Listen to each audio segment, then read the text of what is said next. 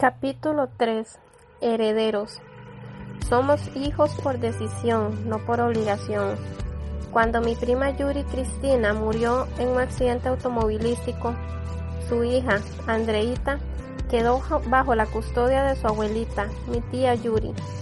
Por supuesto, el trágico suceso fue traumático para la pequeña niña, quien años después tuvo que enfrentar el dolor de perder a su segunda madre. Curiosamente, mi esposa se había visto embarazada en sueños. Tendríamos otra hija. Nuestra relación con ella siempre fue cercana, así que cuando nuestros hijos, Cachito, Juan Diego y Anita, pidieron que Andreita viva con nosotros, no lo pensamos dos veces. Dios tenía todo planeado. Cachito se casaba así que teníamos una habitación disponible y todo el amor del mundo para darle la bienvenida. De esta forma, inició un proceso de adaptación que involucró a toda la familia, desde acomodar los horarios hasta aprender los lenguajes del amor a los que ella era receptiva.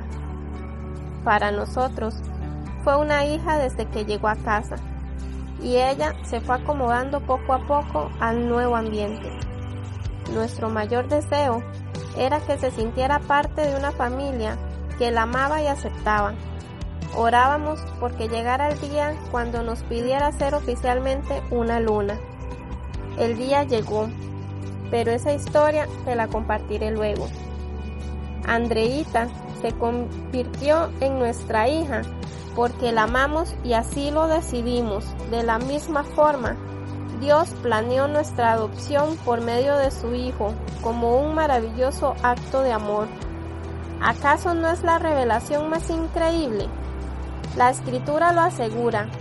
Somos hijos de Dios, herederos de su reino y coherederos con Jesús. Sabemos que el Espíritu Santo engendró a Jesús en el vientre de María y Dios nos ha adoptado, nos ha dado esa potestad es decir, que ha firmado ese documento que nos otorga el poder para sentirnos orgullosos de nuestra identidad. He escuchado que entre hermanos a veces bromean diciendo eres adoptado, como queriendo incomodar o hacer sentir mal al otro. Pero en el sistema del reino de Dios, ser adoptado es un enorme privilegio porque somos escogidos para ser hijos. Yo crecí sin papá, pero ese vacío se acabó el día que acepté al Señor como mi Padre.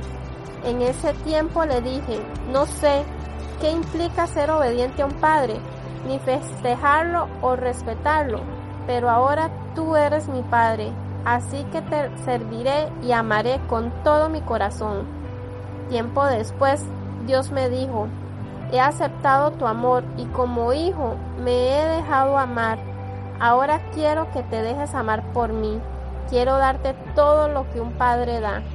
Entonces le pedí al Espíritu Santo y todo lo bueno que sabía que deseaba darme. Sé que anhela regalarnos unción y provisión porque nos ama.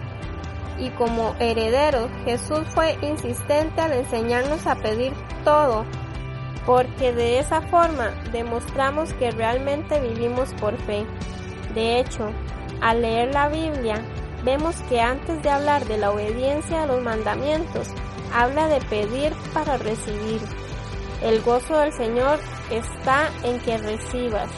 Recuerda que tú eres quien necesita de Él.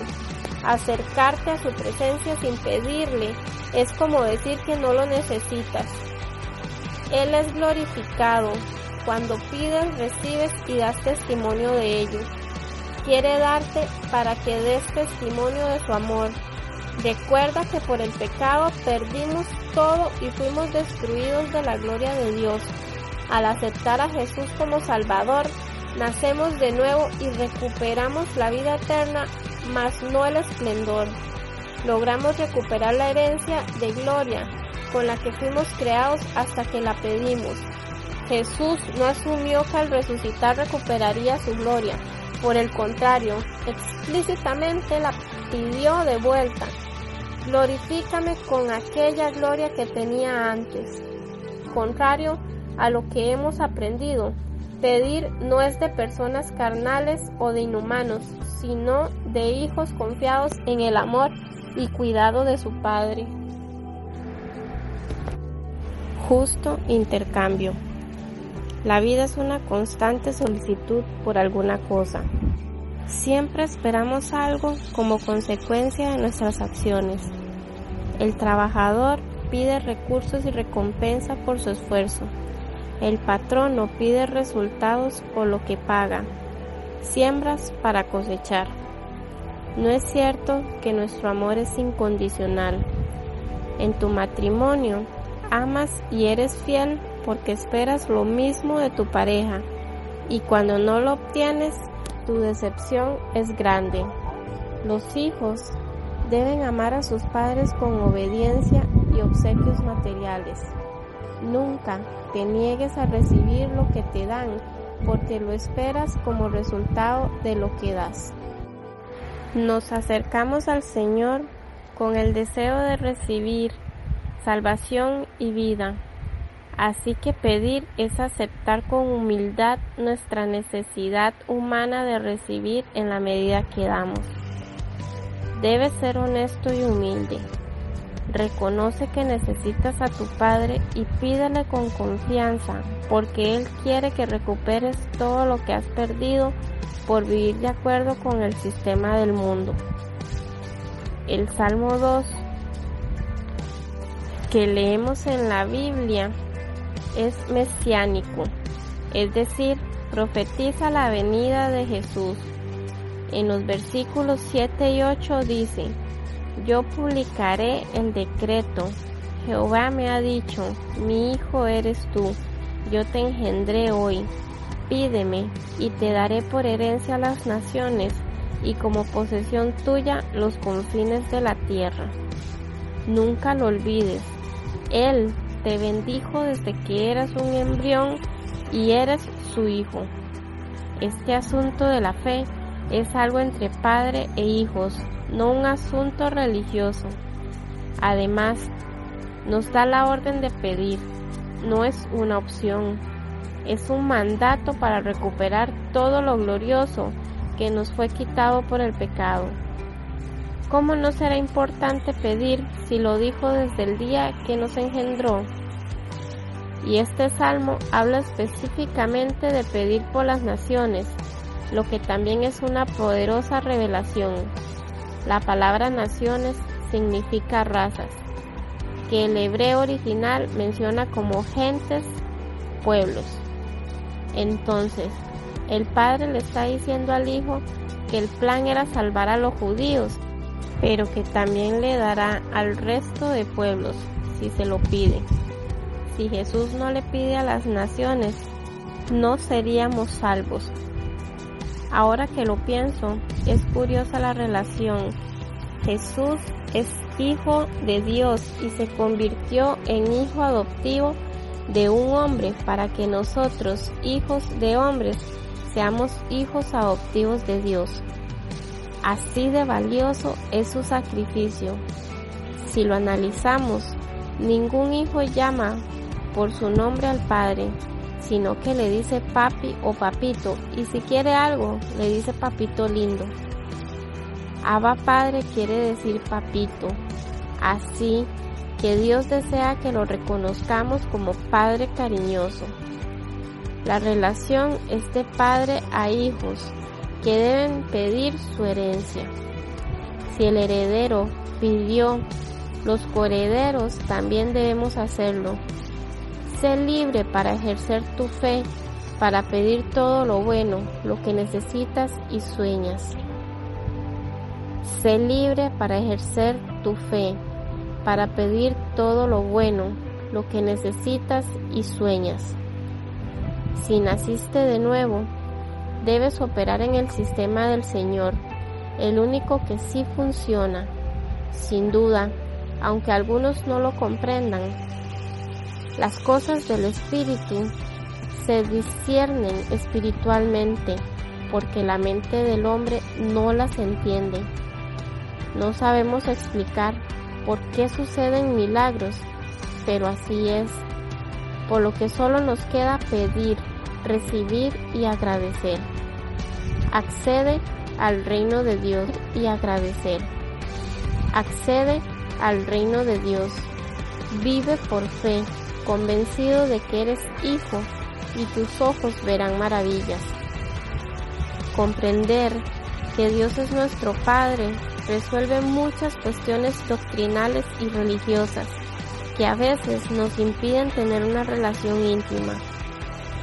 Si Él es nuestro papá, significa que nos pertenece, por lo tanto, también es nuestro todo lo que Él posee. ¿O acaso nuestros hijos no están convencidos de que es suyo lo que tenemos? De hecho, ellos quieren lo que nos pertenece. ¿Cuántas veces se ponen nuestros zapatos aunque les queden grandes y en todo desean ser como nosotros? Recuerdo que un día buscaba mis lentes y al no encontrarlos le pregunté a mi hijo mayor si los había visto, a lo que él respondió, sí papá, yo los tomé porque estaba jugando a ser como tú. Regreso a la oración del Padre nuestro, porque ofrece tantas revelaciones. Una vez, mientras la oraba, reparé en un detalle. Primero se pide el pan y luego el perdón. Le pregunté esto al Señor, pues según mi perspectiva había que hacerlo al revés. Pero Dios me respondió, primero me pides el pan y luego me pides perdón porque soy más tu padre que tu juez. Esa verdad me llenó de confianza y me hizo notar que a veces, al enfrentar dificultades económicas, decimos que Dios nos ha enviado esas pruebas, pero no es así, ya que Él no castiga a sus hijos quitándoles el pan, como nosotros no castigamos a nuestros hijos negándoles la comida. Tú no le dices a tus hijos, Perdiste dos clases en el colegio, ahora no comes durante un mes. Nuestro Padre espera que le pidamos el sustento porque desea que jamás le perdamos la confianza.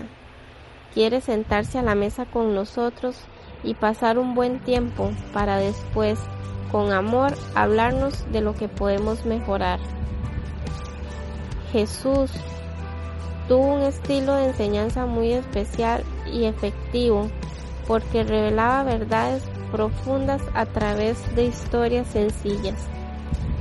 En una de las oportunidades que tuvo para enseñar sobre pedir, lo hizo con la parábola sobre alguien que llegó a medianoche a pedirle pan a un amigo para darle de comer a unos invitados. El proveedor del pan no vio esto con buenos ojos, pero accedió a fin de cuentas. Luego Jesús habló de Dios como nuestro Padre, que desea darnos al Espíritu Santo y lo hará sin protestar e incomodarse. La comparación es interesante porque demuestra la diferencia entre un padre y un amigo. Sabemos que amigos podemos tener muchos, pero padre solo uno. Esto es algo que los jóvenes deben comprender para dimensionar el profundo amor y preocupación de su familia, que los educa para que tengan una buena vida a diferencia de algunos amigos, quienes solo buscarán quedar bien con ellos. Así que los padres deben decir a sus hijos, no soy otro de tus mejores amigos, soy tu único padre. Además, es importante descubrir en esta misma escritura la metáfora del Espíritu Santo en el análisis que hace Jesús respecto a los padres que darán pan, pescado y huevos a sus hijos. De esta forma está comparándolo con el sustento, lo que brinda energía a nuestro cuerpo, proteínas, carbohidratos y grasas, y lo hace para enseñarnos que la llenura del Espíritu Santo es tan indispensable como el alimento diario, por lo que debemos pedirlo y buscarlo siempre. No es un lujo, sino una necesidad que nuestro Padre desea satisfacer. Así como deseamos comer todos los días, Así debemos anhelar la llenura de la presencia del Señor.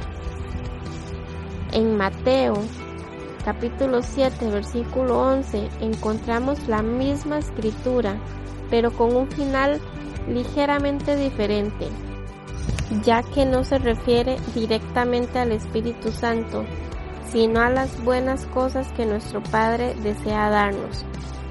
¿Por qué razón esa diferencia? La explicación es que ambos evangelistas escribieron la misma verdad desde diferente perspectiva, enfatizando algo particular. Eso sucede entre lo escrito por Mateo, Lucas y Marcos, los llamados evangelios sinópticos, característica que nos enriquece muchísimo. En este caso particular, la enseñanza es que nuestro Padre nos dará su máximo regalo al Espíritu Santo y también toda buena cosa que le pidamos. Maravillosa promesa. Es más, Él se anticipó a las contradicciones que luego buscaríamos al leer su palabra, pues no es blasfemo pedir a nuestro Padre y pensar que Él nos dará cosas buenas Cualquier conflicto teológico o religioso se acaba con esta verdad. Él se ocupa de sus hijos en todas las áreas porque somos cuerpo, alma y espíritu. Por eso nos da al Espíritu Santo y todo lo demás que necesitamos en la vida. Créelo y pídelo con confianza. Cuando recibimos a Jesús en nuestro corazón, comenzamos una vida nueva y la palabra de Dios se convierte en la promesa eterna que nos guía porque permanece para siempre. Recibe su amor para que seas tu hijo legítimo por medio de la adopción del Espíritu Santo. Dios no quiere usurpar un lugar como Padre. Él desea que lo escojas, que lo aceptes como tal. La decisión es tuya Ejerce tus derechos como hijo y heredero. Ámalo, honralo, cree en Él, pídele y permite que te brinde su protección y provisión sin medida.